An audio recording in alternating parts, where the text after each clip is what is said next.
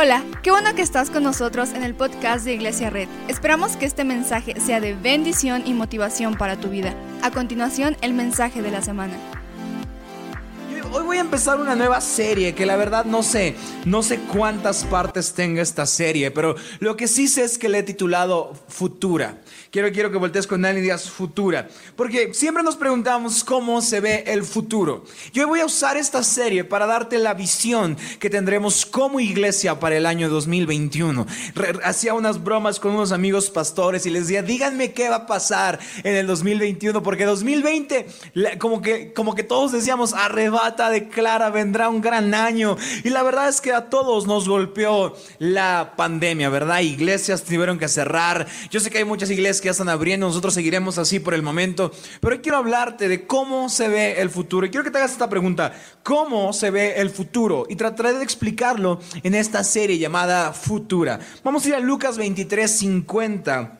Y dice, había un hombre bueno y justo llamado José, miembro del consejo Escucha esto, que no había estado de acuerdo con la decisión y la conducta de ellos. Era natural de un pueblo de Judea llamado Arimatea y esperaba el reino de Dios. Vuelta con él y dile, y esperaba el reino de Dios. Esto se presentó ante Pilato y le pidió el cuerpo de Jesús. Después de bajarlo, lo envolvió en una sábana de lino y lo puso en un sepulcro cavado en una roca en el que todavía no se había sepultado a nadie. Era el día de preparación para el sábado que estaba a punto de comenzar. Siempre nosotros nos preguntamos cómo se ve el futuro.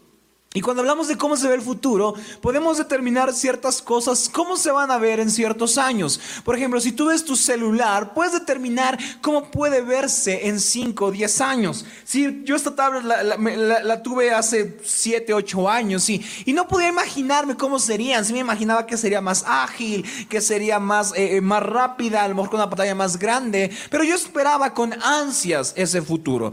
Porque, porque cuando hablamos de tecnología, el futuro lo esperamos con ansias. Entonces, hoy cuando vemos esta historia de la Biblia, nos damos cuenta de que había un hombre llamado José de Arimatea, que era miembro del consejo, era miembro, era miembro del mismo consejo que había crucificado a Jesús, pero la palabra en el, en el 51 nos indica que él no había estado de acuerdo con la decisión y con la conducta de ellos.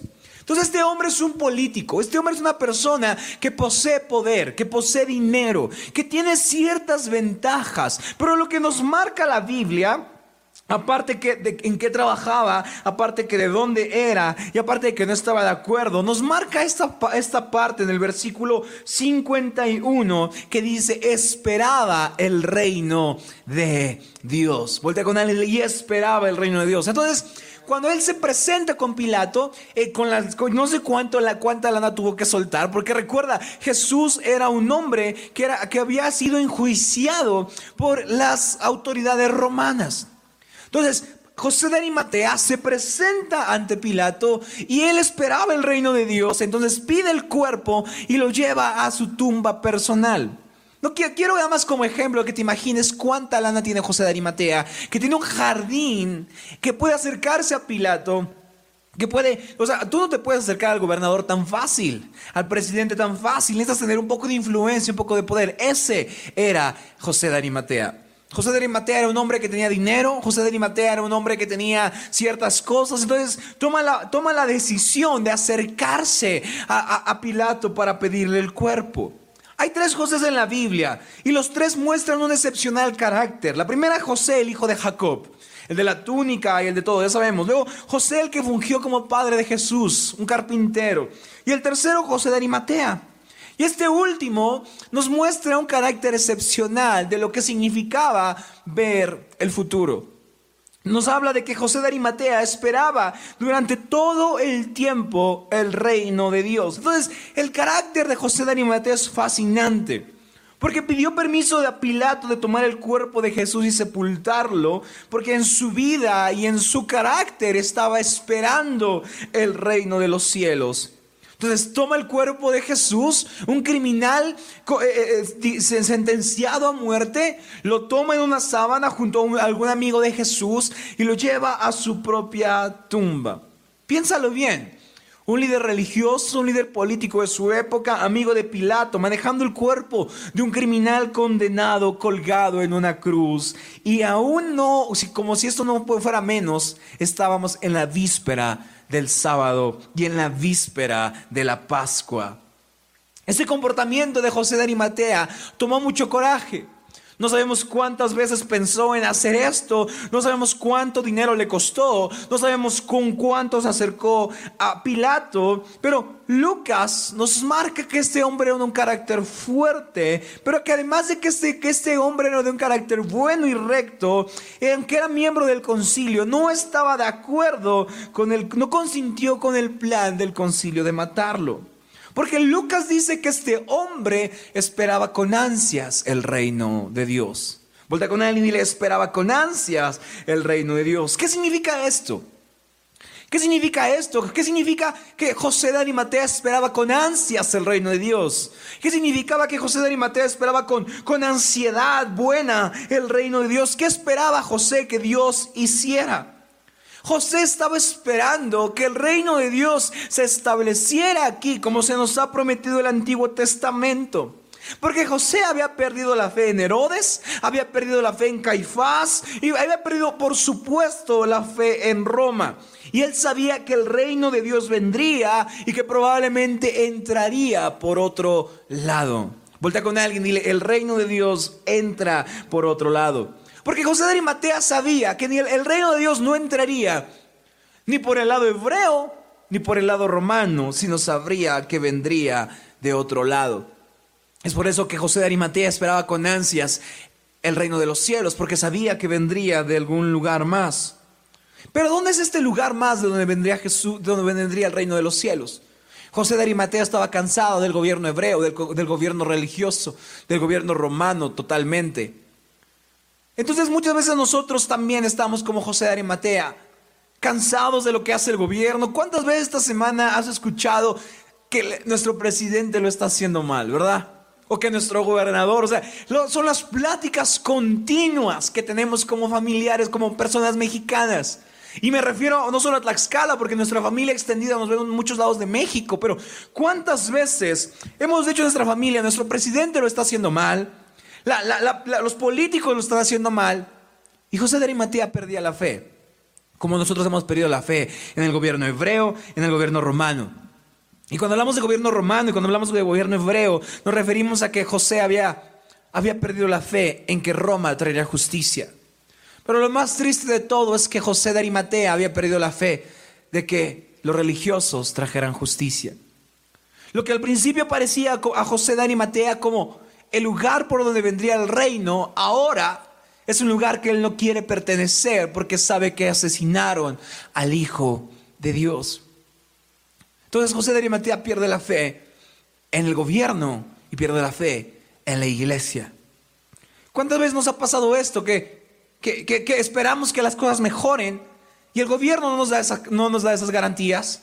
Pero lo más triste de todo es cuando cuando la iglesia no entrega esas garantías de que estamos viviendo el reino de los cielos. Vemos una iglesia rendida ante los, ante los poderes de este mundo, ante la corrupción de este mundo, ante la avaricia de este mundo. Vemos, vemos pastores que prefieren una foto con un político que estar ayudando a alguien. Vemos a alguien que rinde sus púlpitos ante, ante cualquier candidato político, ante cualquier cosa. Vemos, vemos iglesias vendiendo sus colores, sus logos a colores de partidos políticos. Entonces José de Arimatea dice, este no es el reino de los cielos. Y aunque muchas veces pensamos que el reino de los cielos, que lo que ellos actuaban iba en contra del reino de los cielos y nosotros no hacemos eso, hoy nos podemos dar cuenta que muchas veces las iglesias hacemos totalmente eso. Es por eso que la gente pierde la fe en las iglesias. Porque a través del gobierno no puede ver el reino de los cielos y a través de la iglesia no puede ver el reino de los cielos, sino ve el, reino, el imperio romano, ve el imperio de condenación. Entonces José de Arimatea sabe que aquel hombre que está colgado en una cruz es el hombre por el cual entrará el reino de los cielos. Y no lo sabe nada más porque sí. Porque José de Arimatea tiene un amigo, Nicodemo.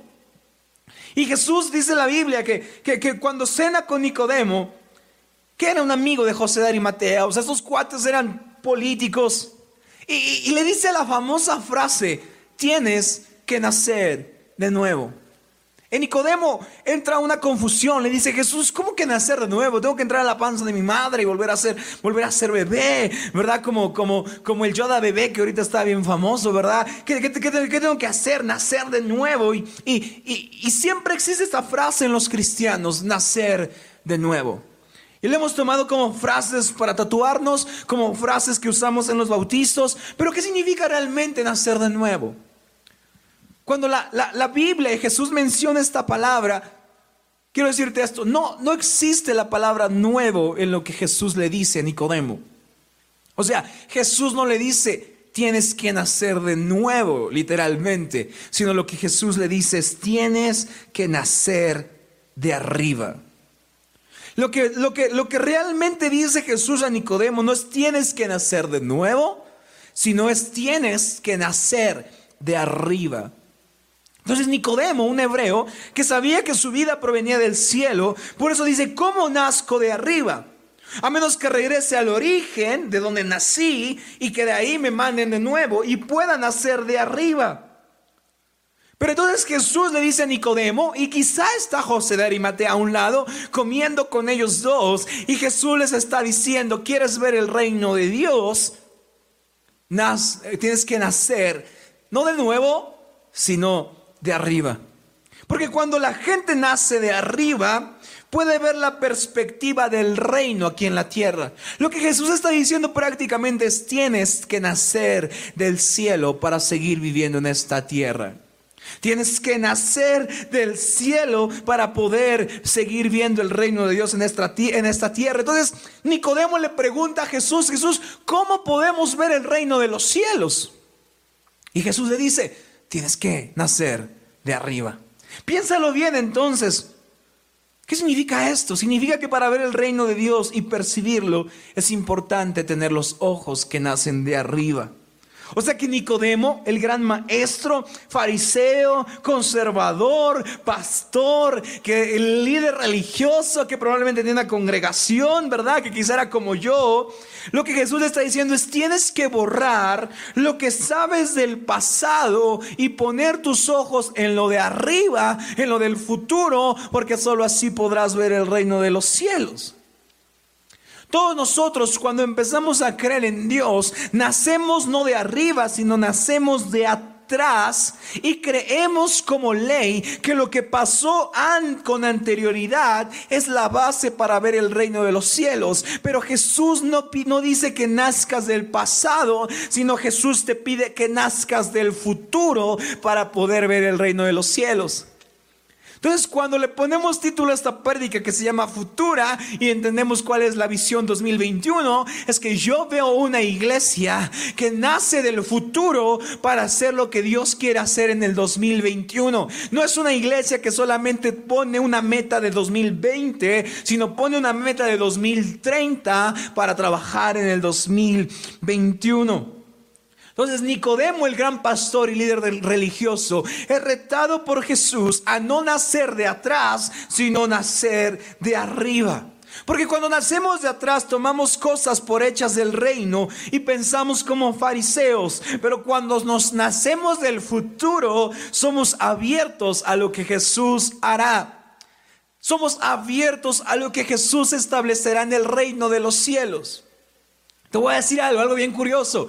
Cuando nosotros estábamos en la iglesia de mi abuelo, que está en Tepetitla, nosotros pintamos de negro las paredes hace 10 años. Y no, con esto quiero que digas, wow, el pastor es mega visionario, pero pintamos las paredes de negro hace 10 años. Pusimos luces hace 10 años, porque una iglesia que establece el reino en el futuro lo puede establecer en el presente de la mejor manera. Ahorita todo el mundo lo está haciendo y qué bien, pero nosotros no lo hicimos porque era moda, sino porque somos una iglesia, somos hombres y mujeres que pertenecemos a esta iglesia que vemos con ojos del futuro. Algunos amigos me dijeron, oye Adán, es que la rola no estaba muy bien pulida, le faltaban ciertos detalles, ciertas cosas en la masterización. Y claro, pero es que nosotros lanzamos esta canción no porque es nuestro presente, sino porque el pasado dice unas cosas, sino porque vemos nuestro futuro y vemos adoración fluir de nuestra casa, vemos adoración fluir de esta ciudad para todo el país. Entonces, nosotros somos una iglesia que viene el futuro y actúa en su presente para establecer el reino de los cielos aquí. Nosotros pintamos las paredes de negro hace 10 años. No porque, no porque somos visionarios, no porque somos los mejores, pero ahorita hay iglesias que lo están haciendo hace un año o hace dos. Está bien, está bien, no, no, no quiero competir. Lo que quiero decir es que para vivir nuestro presente tenemos que nacer con ojos de arriba. Y cuando nacemos con ojos de arriba, podemos ver lo que viene para la iglesia. Hoy no quiero decirte visión 2021, se acabará el coronavirus. Hoy quiero decirte esto. Hoy tienes que eliminar las, las, las cosas que ves del pasado para nacer de nuevo. Porque mira, nacer del pasado no nos deja ver lo que Dios puede hacer. Nacer en el pasado nos deja ver lo que Dios ya hizo. Y eso está bien. Pero nacer del futuro nos hace ver lo que Dios hará. Yo quiero decirte esto, Dios no te salvará como lo hizo en el pasado. Es un buen ejemplo para saber que Dios está contigo. Pero Dios no te salvará como en el pasado, Dios te salvará como en el futuro, porque Dios es fiel. Y dice la Biblia que no existe un justo que se quede sin su respuesta. Entonces el reino de Dios siempre viene diferente a lo que esperamos. Si queremos nacer del futuro, no podremos tener una visión solo para 2020, tenemos que tener una visión para 2025, 2030, 2040, 2050 y ver con los ojos del reino en la gran perspectiva. Me encanta que hay una enseñanza de los militares que se llama protección desde arriba que es que cuando unas personas van avanzando por tierra, hay, una persona en un avión, en una nave de combate que va sobrevolando arriba, porque lo que ellos no ven, el de arriba lo puede ver porque puede ver adelante. Entonces nosotros debemos ser una iglesia que no camina solamente en tierra, sino que tiene personas que caminan en aire, que nacen de arriba para poder ver el futuro de lo que Dios quiere para esta iglesia. Porque eh, nacer del pasado nos ata a lo que existió y nos aleja de lo que puede existir. ¿Qué significa esto? Que muchas iglesias dicen, no puedes pintar de, a negro, no puedes, no puedes oscurecer, porque, porque en el pasado no se hizo así. Lo que esto está diciendo es, el reino de los cielos está atado al pasado. Y yo siempre he dicho, si mañana el color que el reino de los cielos quiere en nuestras paredes es dorado, lo vamos a hacer, porque no estamos atados a un color, estamos atados al futuro del reino de Dios. Entonces nosotros somos del futuro. Voltea con alguien y dile, soy del futuro. Y después de esta, después de esta prédica puedes poner la canción Vengo del futuro de Kurt si quieres para, para tener como soundtrack de la prédica, pero Vengo del futuro es el título de hoy. Porque mira, los fariseos esperaban ver a Moisés, esperaban a ver a Josué, esperaban ver a David, esperaban ver a Saúl y sus guerreros, esperaban ver a Elías con su fuego, entonces esperaban ver el pasado con algo que querían ver en el futuro. Y cuando te atas al pasado, te pierdes lo que Jesús puede hacer. Cuando te atas a lo que hizo Moisés, te pierdes a lo que Jesús puede hacer. Cuando te atas a lo que hizo David, te pierdes lo que Jesús puede hacer. Cuando te atas a lo que dijo, hizo Josué, te, te pierdes de lo que Jesús puede hacer. Cuando te atas a lo que hizo Elías, te pierdes de lo que Jesús puede hacer. Ver el reino entonces. Toma un respiro profundo de no estar asentados en el pasado y nacemos de arriba. Voltea con alguien y dile, los del futuro nacen de arriba, porque los de arriba ven lo que sucede. Entonces, ver el reino en el futuro toma un profundo y concienzudo respiro de un repensamiento espiritual de lo que vemos y de lo que somos. Una reevaluación de nuestro espíritu, porque Dios no nos salvará como en el pasado, son buenos testimonios pero mi salvación quizá está en el futuro. Y esa promesa es a lo que me sujeto. No lo que hizo con Moisés, sino lo que hará conmigo. No lo que hizo con Elías, sino lo que hará con mis nietos. No lo que hizo con David, sino lo que hará con mis generaciones. Ver el pasado es bueno, pero para experimentar en Tlaxcala como en el cielo tenemos que nacer de arriba. Tenemos que nacer del futuro. Me encanta Lucas 17:20 porque los fariseos, dice, los fariseos le preguntan a Jesús, ¿cuándo iba a venir el reino de Dios? Y él le respondió, la venida del reino de Dios no se puede someter a cálculos. 21. No van a decir, mírenlo acá, mírenlo allá, dense cuenta que el reino de Dios está entre ustedes. Pero para que el reino de los cielos esté entre nosotros, tenemos que nacer de arriba, porque si no estaríamos como fariseos preguntándonos, ¿cuándo habrá un avivamiento? Pastor, ¿cuándo haremos grandes cosas? Lo estamos haciendo ya. Estamos haciéndolo ahora.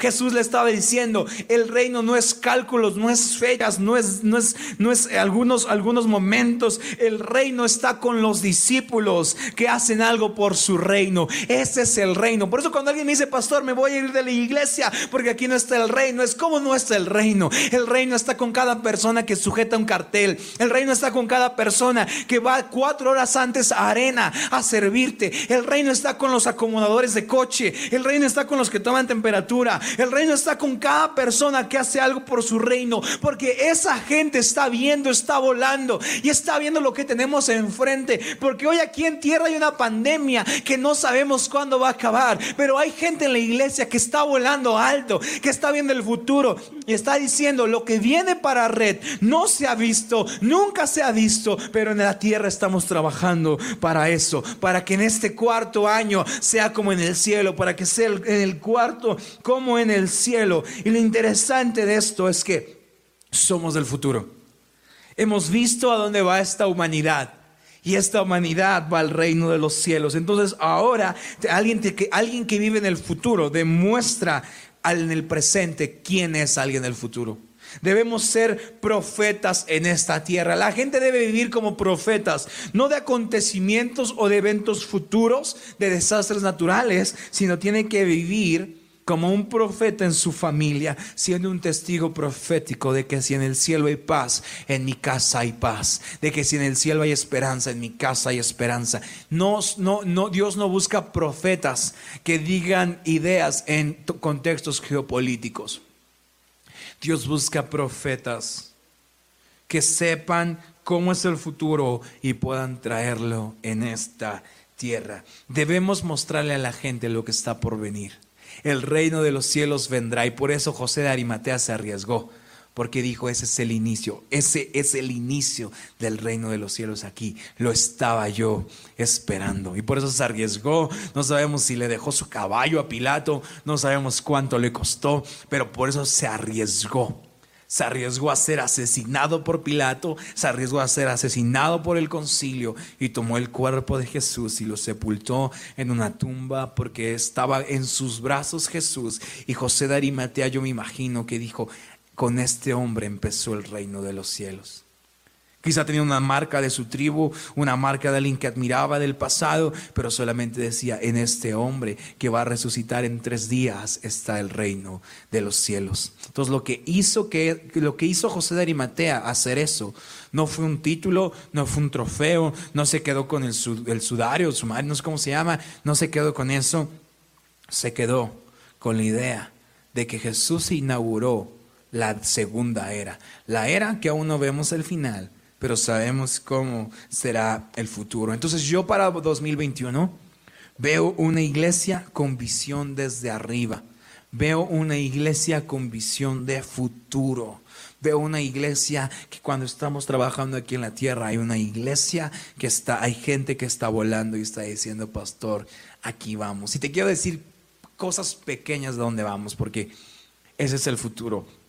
Estamos creyendo por un disco completo de canciones de Red. No sé si te puedes emocionar conmigo. Vamos, a un aplauso fuerte.